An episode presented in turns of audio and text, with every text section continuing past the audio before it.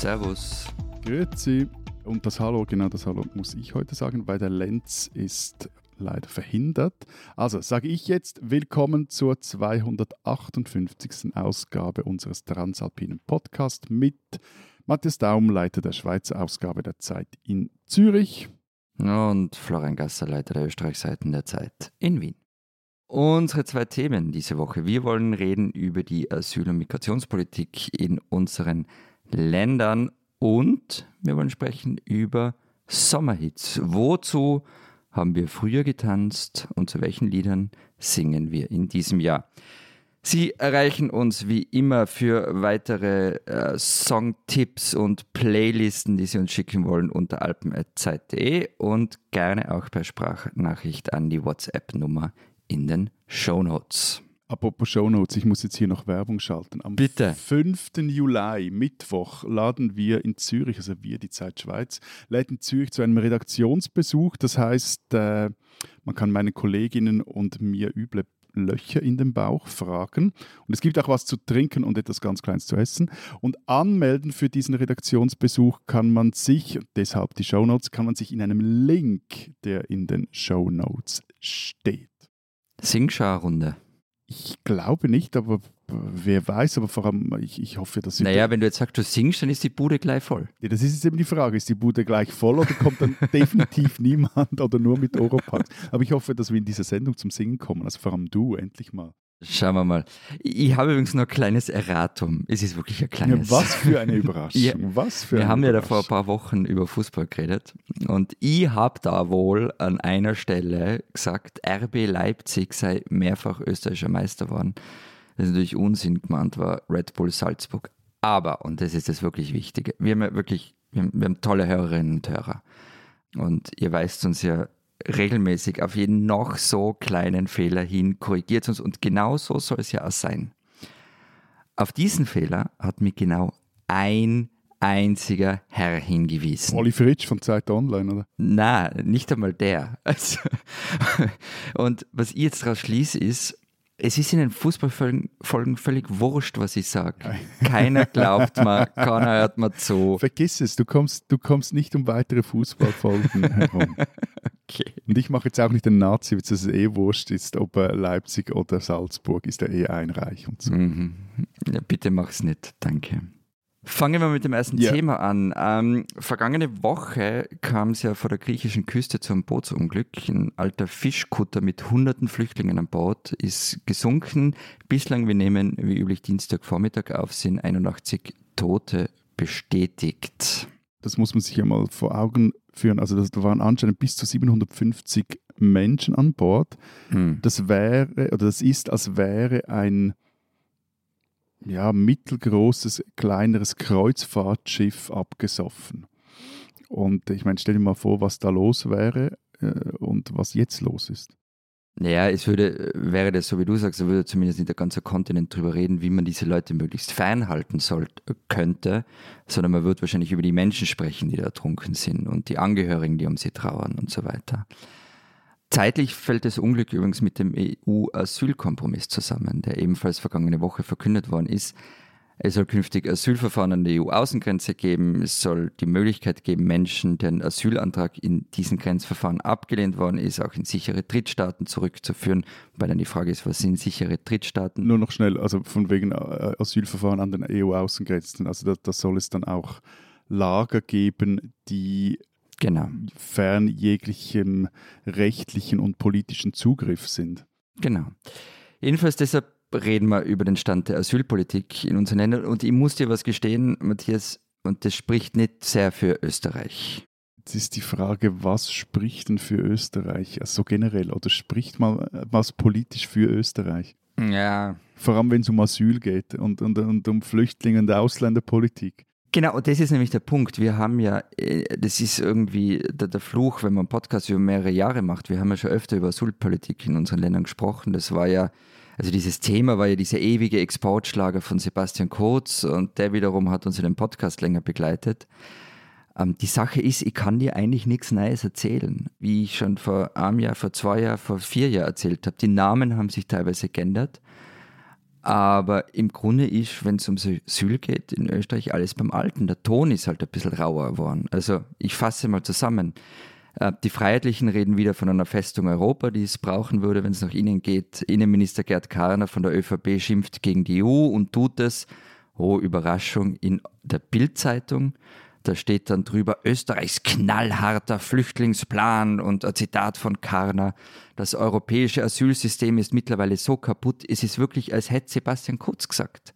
Jetzt sagt es halt Gerd Kahner. Wieso, das werde ich nie verstehen, wieso, dass eure Politiker in der Bildzeitung Interviews geben? Weil groß und viel Aufmerksamkeit und man sieht sich als Speerspitze in Europa für, einen harten Kurs in Migrationsfragen. Und die Grünen, ähm, die nach wie vor mit der ÖVP koalieren, die versuchen sich da mehr oder weniger wegzuducken. Und in, in dieser aufgeheizten Stimmung zwischen all diesen Polen bleibt halt wirklich kein Raum mehr, zumindest kein großer Raum mehr für vernünftige Debatte. Deshalb lass uns doch über die Schweiz reden, weil ihr nämlich keine Ahnung, was bei euch da gerade diskutiert wird. Äh, es ist einen Deut besser oder wir sind einen Deut besser. Also grad, einen Deut? Nee, keinen Deut. Kein. Äh, gerade heute Morgen habe ich eine Einladung für den Sonderparteitag der SVP erhalten. Thema, Zitat, Asylchaos. Und ich zitiere mal mhm. etwas aus der Einladung. Es, es wird dir bekannt vorkommen oder er wird dir bekannt vorkommen, dieser Tonfall. Fall. Zitat, das Schweizer Asylsystem ist krank, es funktioniert hinten und vorne nicht. Die Kosten für die Scheinasylanten gehen in die Milliarden. Es strömen derart viele in unser Land, dass die Unterkünfte übervoll sind. Mieter werden auf die Straße geworfen, um fordernden und frechen Asylanten Platz zu machen. Zitat Ende.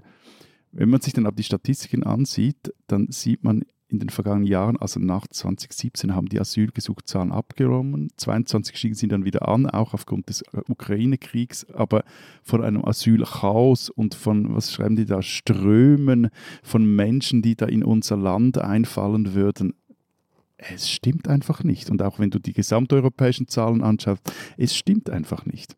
Das ist bei uns auch so. Also da, da, werden halt Themen groß gemacht, weil man weiß, dass sie funktionieren, äh, dass sie in der Bevölkerung polarisieren und so weiter. Aber während wir jetzt aufnehmen, treffen sich ja der österreichische Innenminister Gerd Karner und eure Bundesrätin und Vorsteherin des eidgenössischen Justiz- und Polizeidepartements, Elisabeth Baume-Schneider. Und zwar treffen sie sich in der schönen Wachau. Jetzt hast du einmal Französisch versucht und einmal Französisch vergessen, aber äh, in, in, in der, in der Summe kommt es gut. Also, Bohm Schneider will vor allem, dass ihr Österreich endlich wieder Asylbewerber zurücknehmt, die ihr einfach habt durchreisen lassen. Da gab es ja, glaube ich, mal so einen, ich weiß nicht, ob ein Deal oder Vertrag, aber mehr eine Abmachung. Ähm, mhm. Und die wird jetzt von eurer Seite nicht mehr eingehalten, beziehungsweise man. Also wir tun das, was wir allen anderen vorwerfen. Genau, mhm. genau, genau. Okay. genau. Und, aber wobei dann uns die Deutschen wiederum vorwerfen, dass wir das machen, was ihr macht, was wir euch vorwerfen, etc. Also es ist ja so eine, man schiebt dann immer de, de, die Schuld dem, dem nächsthinteren in, in, in der Kette zurück. Mhm. Okay. Aber was habt ihr eigentlich mit dem gemeinsamen europäischen Asylsystem zu tun? Boah, recht viel. Also wir sind ja bei Schengen Dublin dabei mhm. und wir saßen jetzt auch wie bei der Ausarbeitung dieses äh, GEA, also eben dieses gemeinsamen europäischen Asylsystems, mit am Katzentisch. Also das heißt, wir durften mitreden, aber dann nicht mitentscheiden. Also wie bei fast allen EU-Dingen. Genau, ähm, genau, genau, Aber das heißt, ihr habt diesen äh, Kompromiss jetzt einfach übernommen am Ende. Ja, zumindest Teile davon und eben es war. Aber ihr müsst den auch übernehmen, oder? Nein, den Teil, also gewisse Teile müssen wir nicht übernehmen, weil es keine Änderung der Schengen-Dublin-Verträge gibt beinhaltet. Also wenn die Schengen-Dublin-Verträge geändert werden, dann müssen wir es übernehmen, sonst äh, sind wir draußen. Aber mhm. das ist wie so quasi ein, ein, ein Nebenprodukt. Aber er kommt ja vielleicht auch noch, noch, noch dazu. Also was aus Schweizer Optik interessant ist, ist, dass es jetzt eben ausgerechnet die neue SP-Asylministerin Bohm Schneider war, die, als sie vergangenen Dezember in den Bundesrat gewählt wurde, gerade auch von den Linken, also auch den Parteilinken innerhalb der SP groß gefeiert wurde. Die ja vielleicht, nur um das nochmal dazu zu sagen, viel linker ist als jetzt Sozialdemokraten in, in Deutschland und, und Österreich. Das vergisst man oft. Ja. Genau, genau, genau, genau. Und ähm, die hat jetzt, also Boben Schneider hat jetzt dieses Abkommen als Zitat Meilenstein bezeichnet und sie meinte das positiv. Und in einem NZZ-Interview sagt sie vor ein paar Wochen, Zitat, es braucht an den Schengen-Außengrenzen schärfere Kontrollen bei den Einreisen. Ja, also ich finde das doch relativ erschreckend, wenn jetzt eine äh, als links geltende Schweizer Sozialdemokratin es als Meilenstein feiert, wenn Personen, die sich schließlich nichts anderes als einfach einen Grenzübertritt ohne gültigen Pass zu Schulden haben kommen lassen. Was ich übrigens in der Schweiz schon mehrfach getan habe, also nur so nebenbei. Genau, auch, auch hm. Dir sollte man die Ohren lang ziehen. Nein, aber ja. also die haben sich nichts als das zu Schulden kommen lassen und die können jetzt bis zu einem halben Jahr inhaftiert werden.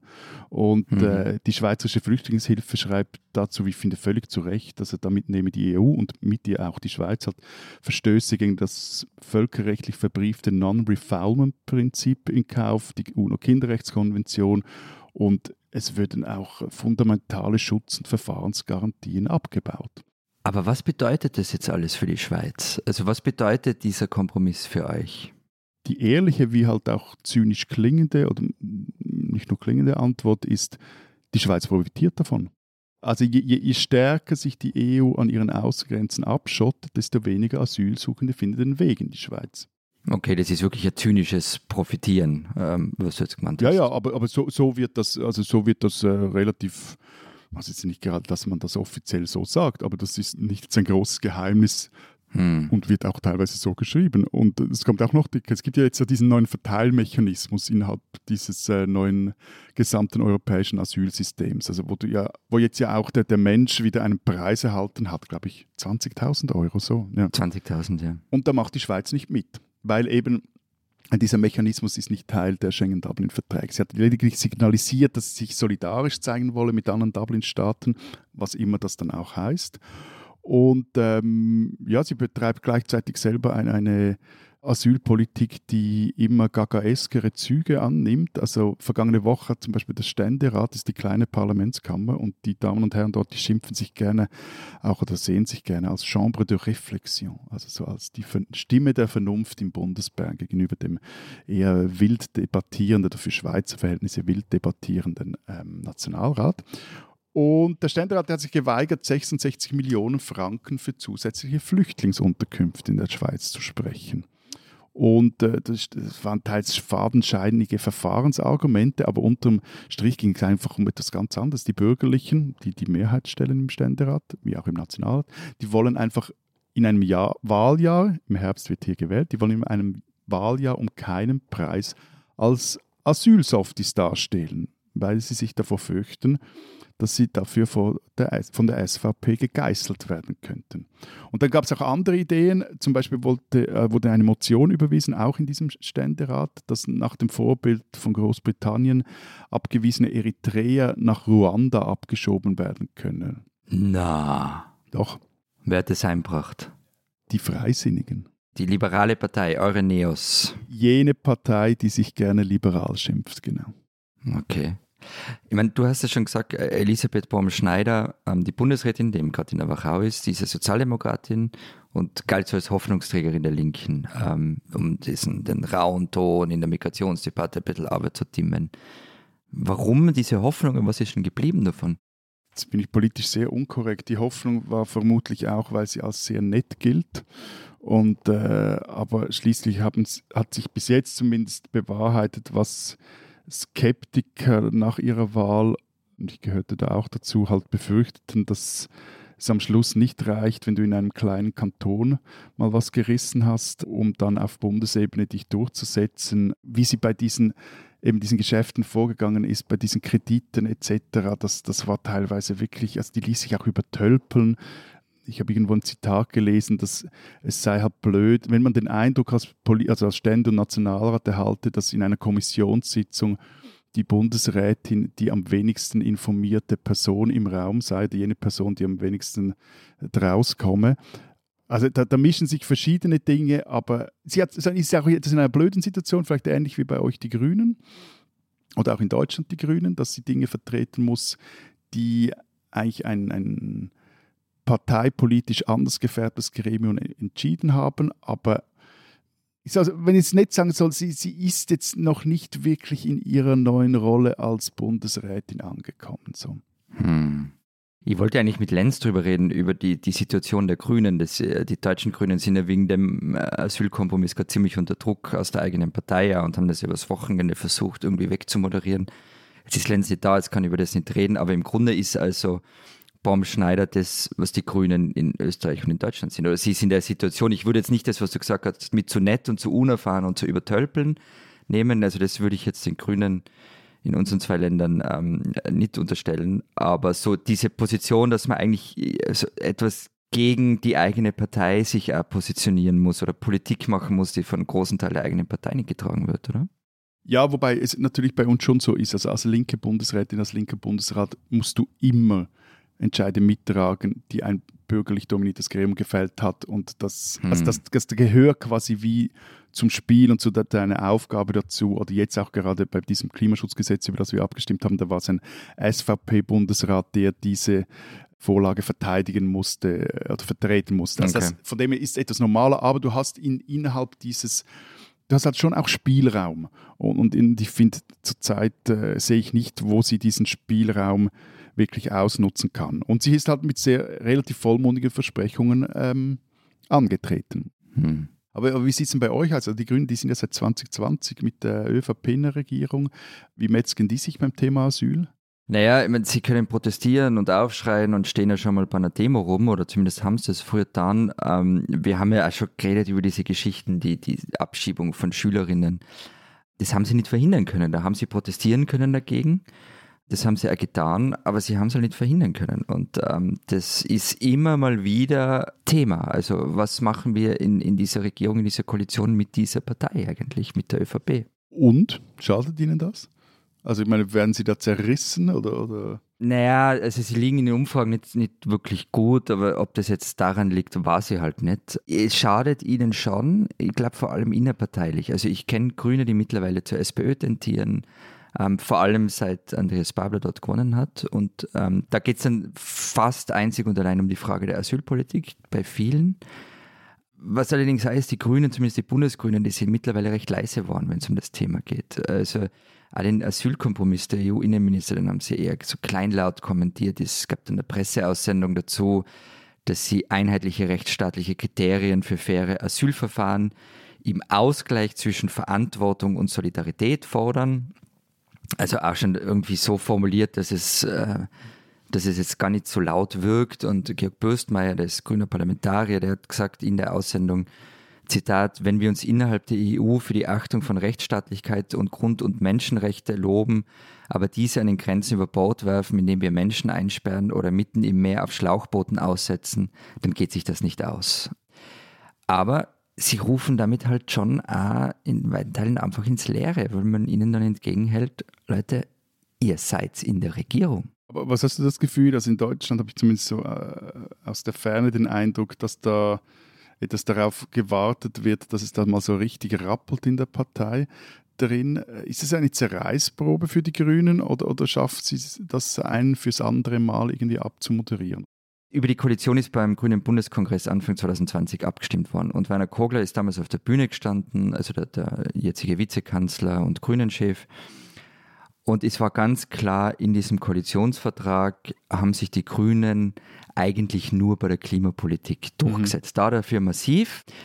Und bei Dingen wie, wie Asylpolitik und so weiter hat die ÖVP weiter das Sagen. Das stand auch so im Koalitionspapier drinnen, das haben alle gewusst und es wurde angenommen. Ich habe das, aber das ist nur Gefühl, ich glaube, es gibt so eine Art Arbeitsteilung zwischen Bundesgrünen, die eher still sind in Asylfragen, und der Wiener Partei, ähm, die in Opposition ist in der Stadt, die sind immer in der Stadtregierung.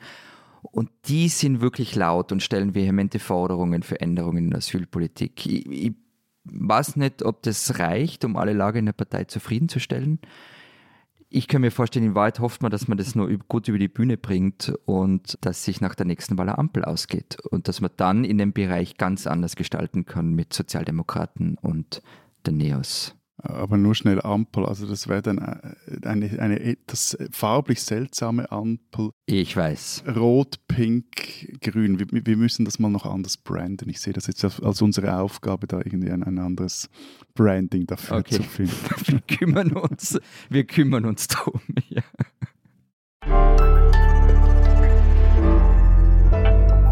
Diesen Schweizer sollten Sie kennen.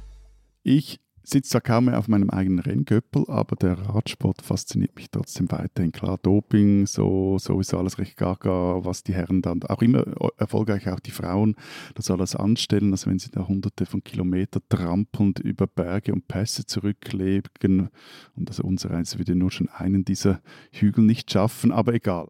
Am vergangenen Donnerstag hatte ich deshalb auch recht schnell mitbekommen, dass der Schweizer Radprofi Gino Mäder an der Tour de Suisse bei der Abfahrt vom Albola Pass im Bündnerland schwer gestürzt ist. Passierte fernab der TV-Kameras, war zusammen mit äh, einem Amerikaner, mit Magnus, Magnus Sheffield unterwegs und Sheffield, der kam dann wieder recht schnell auf die Beine, aber Mäder musste reanimiert werden, wurde zuerst dann nach Chur und danach nach St. Gallen geflogen und dort im Spital ist Gino Mäder dann am vergangenen Freitag verstorben. Er wurde 26.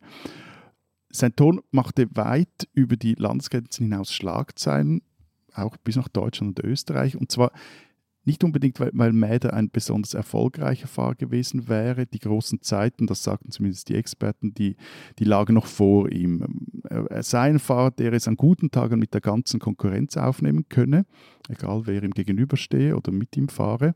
Aber es war immer noch etwas ein Auf und Ab bei seinen Leistungen. Einige sahen ihn sogar als künftigen Grand Tour-Gewinner, also Tour de France, Vuelta, de Giro. Wäre damit der erste Schweizer gewesen seit Alex Zülle, der im 97 die die Vuelta äh, gewonnen hatte. Was aber Mäder auszeichnet und vermutlich auch dafür sorgte, eben, dass sein Tod über die Landesgrenze hinaus bekannt wurde und auch über die Radsportszene, die Enge, Mäder zeichnete aus, dass er kein gewöhnlicher Profisportler war. Also der hatte nicht nur das Wellöle im Kopf bzw. in den Beinen, sondern, wie die NZZ schrieb, Zitat, Gino Mäder wollte die Welt zu einem besseren Ort machen. Das klingt jetzt etwas pathetisch, stand auch in einem Nachruf, aber vermutlich, also da ist schon was dran und auch der Tagi schrieb, Zitat, er war mindestens so sehr Mensch wie Radprofi. Er haderte zum Beispiel damit, als er beim Teambach Rhein unterschrieb, das dem äh, dortigen Emir gehört. Aber anstatt das einfach irgendwie wegzuwischen oder gar nichts dazu zu sagen, wie andere zum Beispiel Profifußballer, die nach Saudi-Arabien wechseln, ging Mäder sehr offen mit diesem inneren Zwiespalt so zwischen auf der einen Seite Lohnbezüger und auf der anderen Seite Kritiker um. Und er tat es so offen, dass das Team dann irgendwann mal zwischenzeitlich den Kontakt zu einigen Journalisten verboten hatte oder ihn zumindest darum gebeten hat, nicht mehr da große Interviews zu geben, in denen er sich allzu kritisch über seinen Brötchengeber äh, ausließ.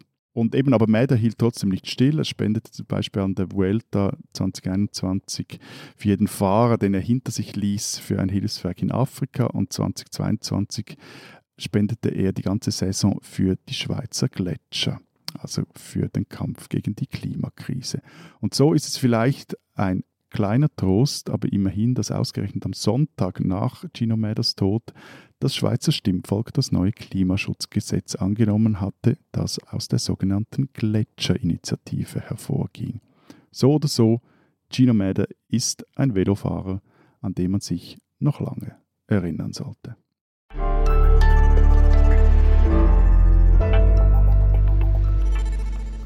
Jetzt ist etwas ein brüsker Wechsel. Es ist ein arger Wechsel jetzt, ja. Ähm, und normalerweise ist Lenz der, der diese Übergänge so super hinkriegt. Wir können das nur so mäßig. Komm, wir machen jetzt nicht lang drum herum. Wir machen einfach den Bruch, komm. Weil eigentlich ja. wollte ich dich ja nerven und zwar mit dem Thema Sommerhits, weil ich mir beim besten Willen nicht vorstellen konnte, dass dein Altherren-Rock-Gitarren-Algorithmus auf Spotify einen einzigen gescheiten Sommerhit dir hochspült, den du dann hier zum Besten geben könntest. Aber dann habe ich gemerkt, irgendwie ist auch in meinen Playlists so gar nichts von Sun, Fun and Nothing to Do. Also so, ja.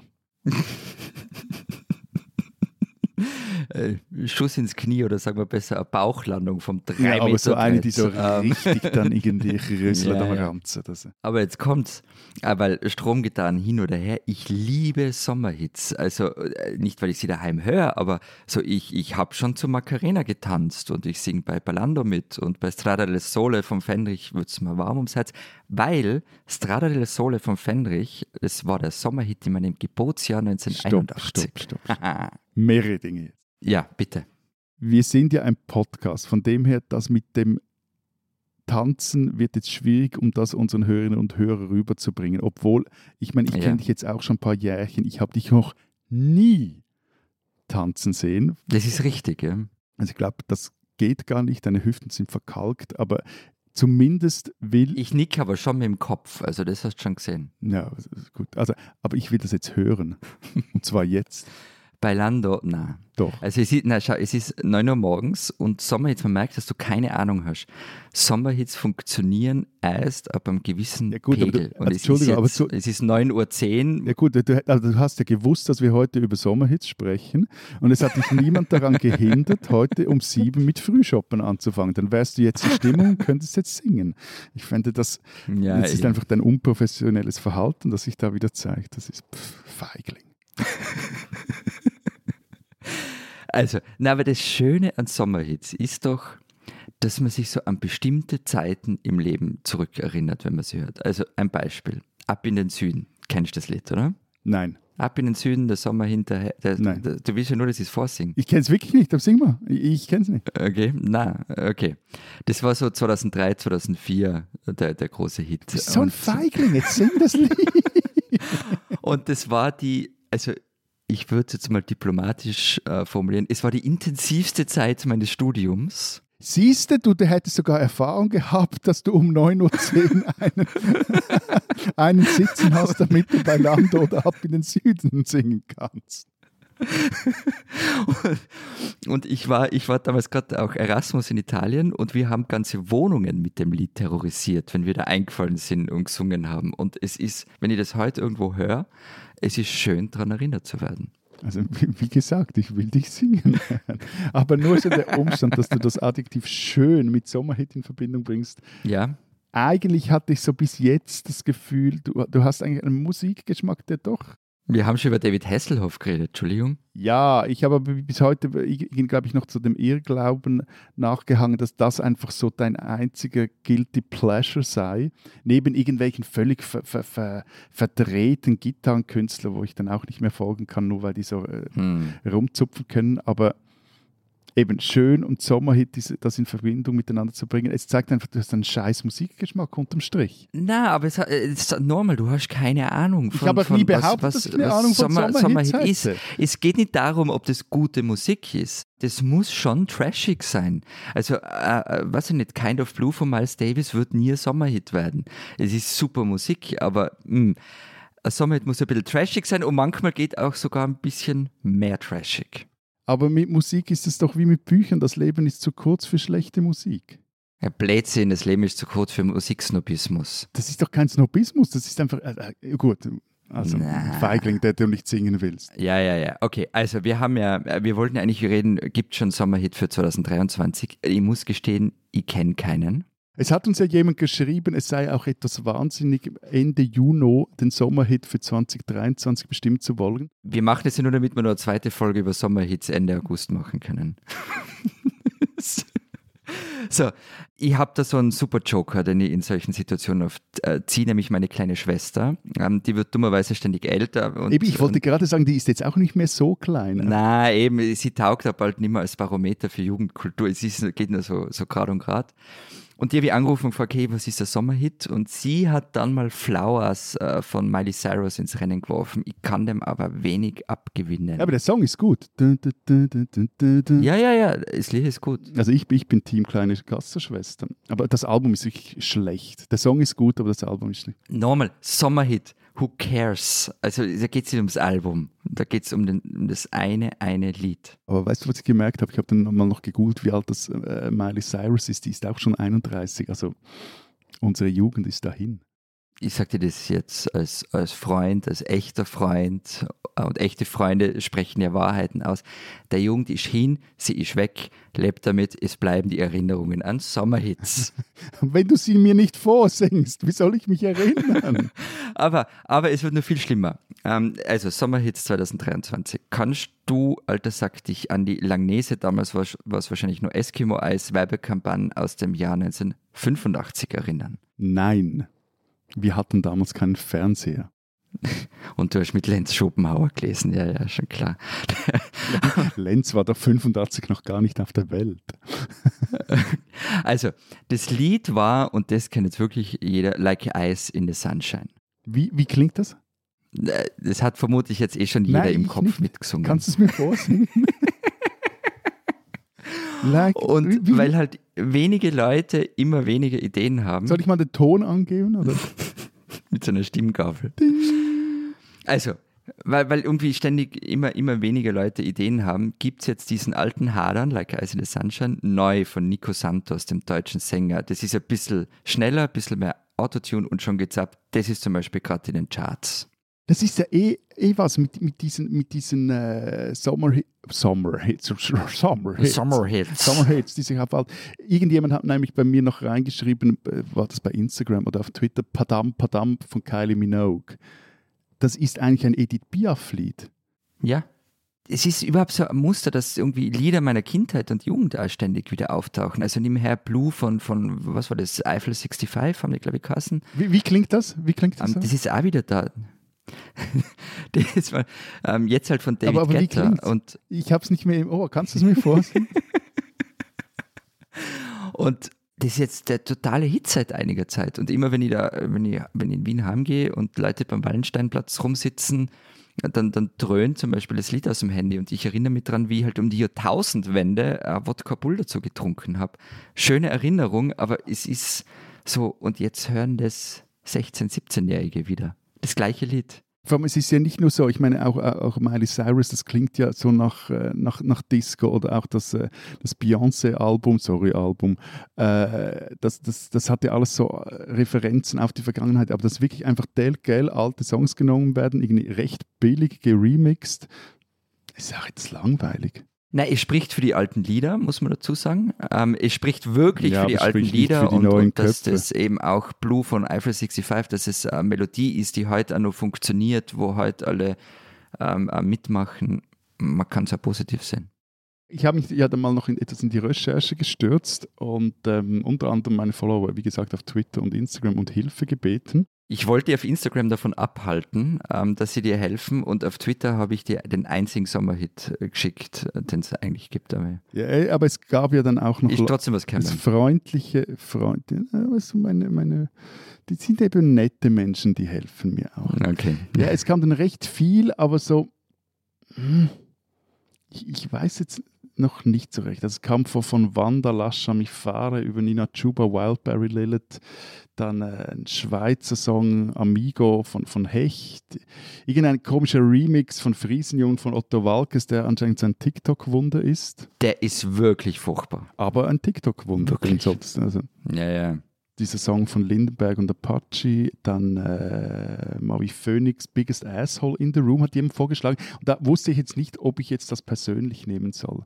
Aber wenigstens vielleicht das Biggest Singing Asshole in the Room. Und, dafür habe ich gesehen, dass in Deutschland ein Zwölfjähriger für den Sommerhit 2023 nominiert ist. Entschuldige, äh, ich meine, auch wieder so eine Frage, die eigentlich an Lenz gehen soll. Er fehlt wie- schon, wenn er man nicht wird ihn, ja, ja, er, nein, fehlt, nein, er ähm, fehlt wirklich, er fehlt uns wirklich. Aber wie wird man für einen Sommerhit in Deutschland nominiert? Gibt es da irgendwie das Bundesamt für Sommerhits mit Sitz in Sylt? Und da sitzen Beamte rum und da kann man dann Sommerhits einreichen und die stempeln das dann ab und bearbeiten es. Oder Ich, ich, ich wollte gerade sagen, ich glaube, das, also es, du musst die Vorschläge sicher faxen.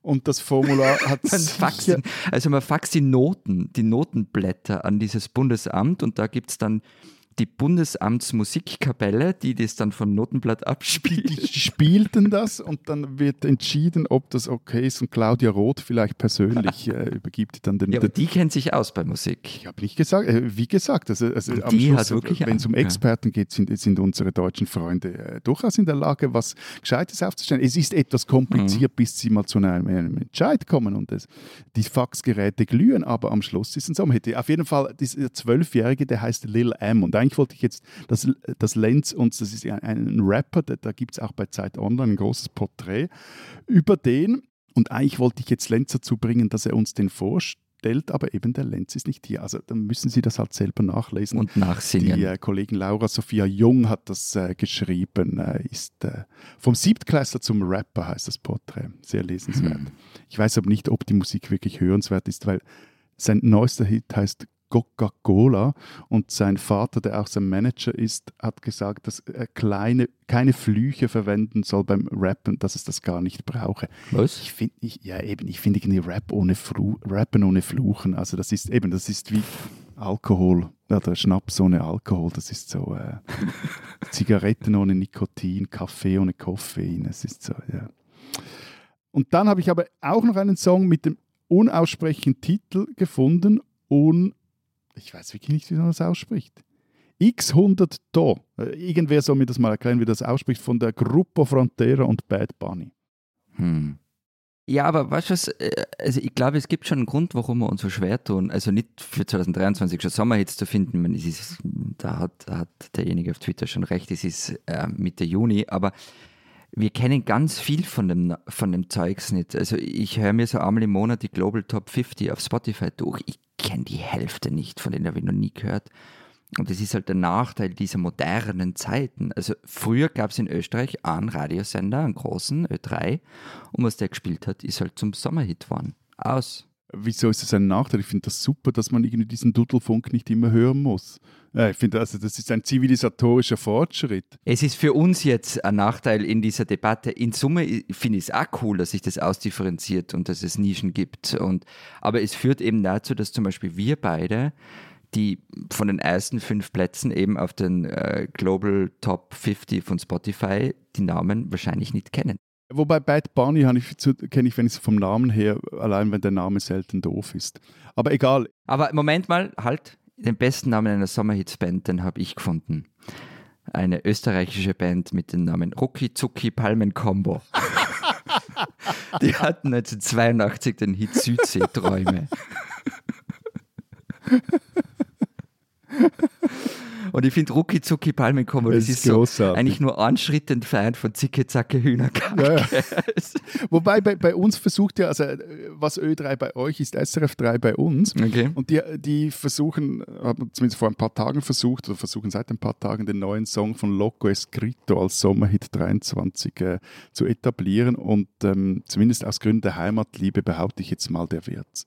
Ich habe den auch gefunden, wie ich da rumgegoogelt habe äh, gestern. Äh, Mimundo heißt das Lied, oder? Mhm. Ähm, und das ist eh ganz nett, aber ich glaube, es ist zu sentimental und zu nachdenklich für einen Sommerhit. Stimmt, stimmt, stimmt, stimmt, stimmt, stimmt. Ich, ja, aber da hätte ich jetzt noch einen, andere, einen anderen Vorschlag, weil du mich ja Musiksnob äh, geschimpft hast. Und zwar. Bitte. Ich glaube, mein Sommerhit ich habe mir dann gedacht, soll ich dann noch weitersuchen? Nee, und irgendwann mal habe ich dann noch irgendwie, kriege ich noch einen Pickel im Ohr von all diesen irgendwie Spotify, Global Top, irgendwas und so. Aber ich glaube, mein Sommersong, mein Sommerhit wird Suri Cherie der Genfer Band Barrio Colette. Aha.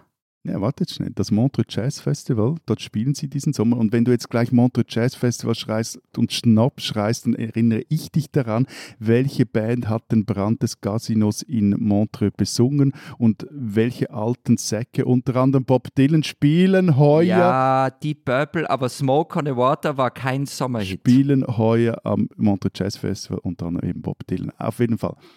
Das Montreux Jazz Festival. Äh, das Argument, äh, ja, wurscht. Wurscht. Was war das für ein Argument?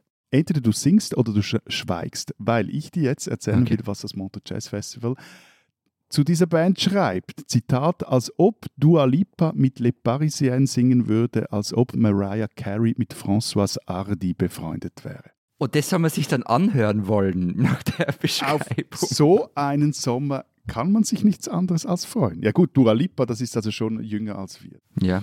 Das überdeckt unsere grauen Haare ein wenig. Hm. Wieso hast du jetzt, jetzt sind wir etwas auf ein Konzept geraten. Du hast mit Montreux Jazz Festival ja, ja. angefangen.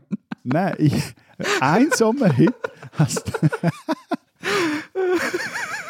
Schweig oder sing. Weil ein Sommerhit hast du uns bis jetzt vorenthalten. Den Sommerhit. Ja, heiße Nächte in Palermo von der ERV.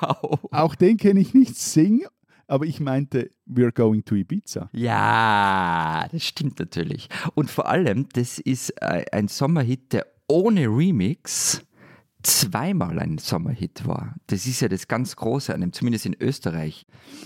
Und also das 1999 war das, der, der, hat das irgendwie den Sommer dominiert, vermutlich bei euch auch nicht mehr, oder? Also das hat man bei euch auch gekannt. Ja, ja, ja. ja. Und genau, und dazu habe ich auch Wodka Bull getrunken, war aber Alles toll. Ich meine, nur schon dafür gehörst du irgendwie. Ich bin Österreicher, das ist unser patriotisches Getränk gewesen damals. Und dann, 20 Jahre später, ist die Ibiza-Bombe geplatzt und am Wiener Ballhausplatz vom Bundeskanzleramt dröhnt bei den Demos dieses Lied aus allen Boxen. Und es kam dann, es kam dann wieder in die Charts. was aber so richtig. Und die Wenger Boys, über das haben wir, glaube ich, eh geredet in unseren äh, unzähligen Ibiza-Folgen, oder? Die sind doch dann irgendwie noch so auf einem Truck durch, durch, durch Wien gefahren, oder? Nein, die, die sind einfach vom Bundeskanzleramt auftreten. Und es hatte halt irgendwie ein ganzes Land ein Soundtrack für den Sommer. Es war ein Sommer für die Ewigkeit. The Wenger bus is coming and everybody's jumping.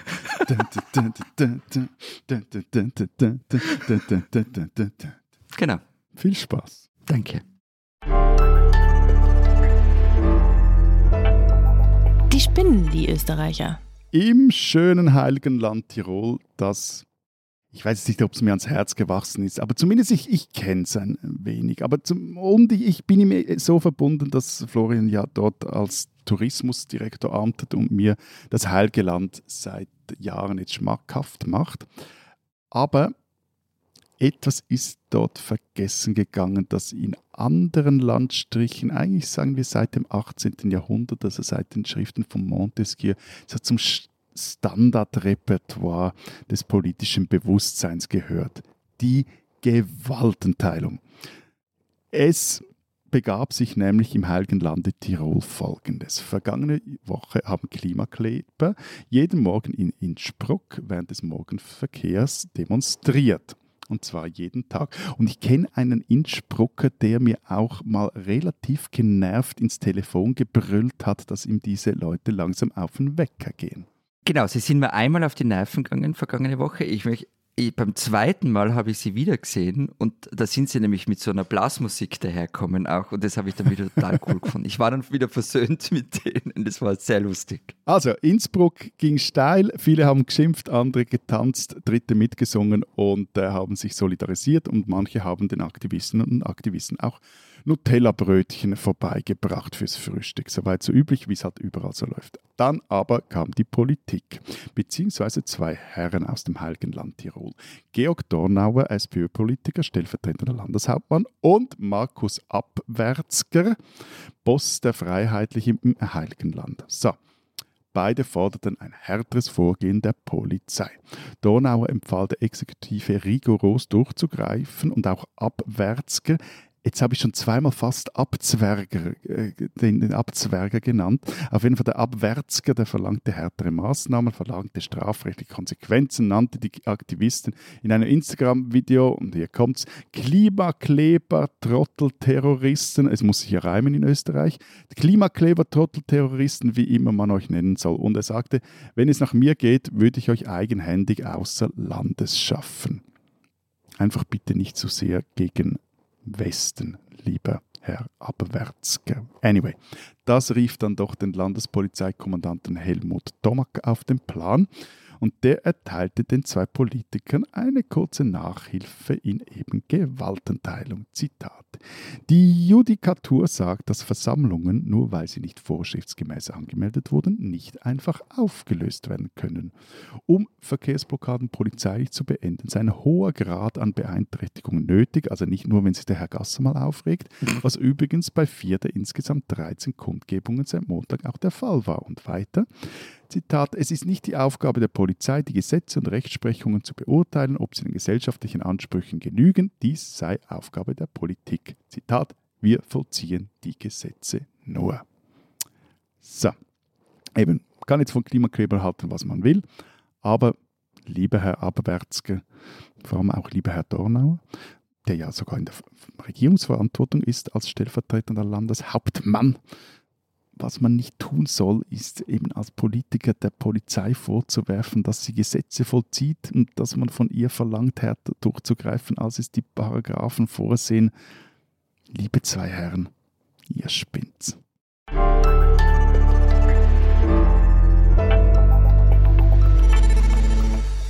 Also das war's jetzt für diese Woche, oder? Genau, das sagt der Lenz hier was. Das war's für diese Woche. Da, jetzt sagt der Lenz immer so, ähm, was, was habt ihr denn so im, im Blatt? Also Matthias, was hast du denn so auf den Schweizseiten? Wir haben einen Nachschlag zum angenommenen Klimaschutzgesetz in der Schweiz. An dem sitzt gerade meine Kollegin Sarah Jäcki und da geht es darum, was ist denn jetzt möglich. Und dann haben wir ein kleines Stück über eine neue alpenquerende Seilbahnverbindung bei Zermatt, weil da kann man jetzt in Sandaletten über die Alpen gondeln. Und dann hat unsere Autorin Lea Stuber ein, wie ich finde, doch recht berührendes Stück geschrieben über eine junge Frau, die zu Hause geschlagen wurde und mit 18 verheiratet werden sollte und dann abgehauen ist. Und sie beschreibt darin in diesem Porträt deren Weg in die Freiheit, der halt steiniger ist als gedacht.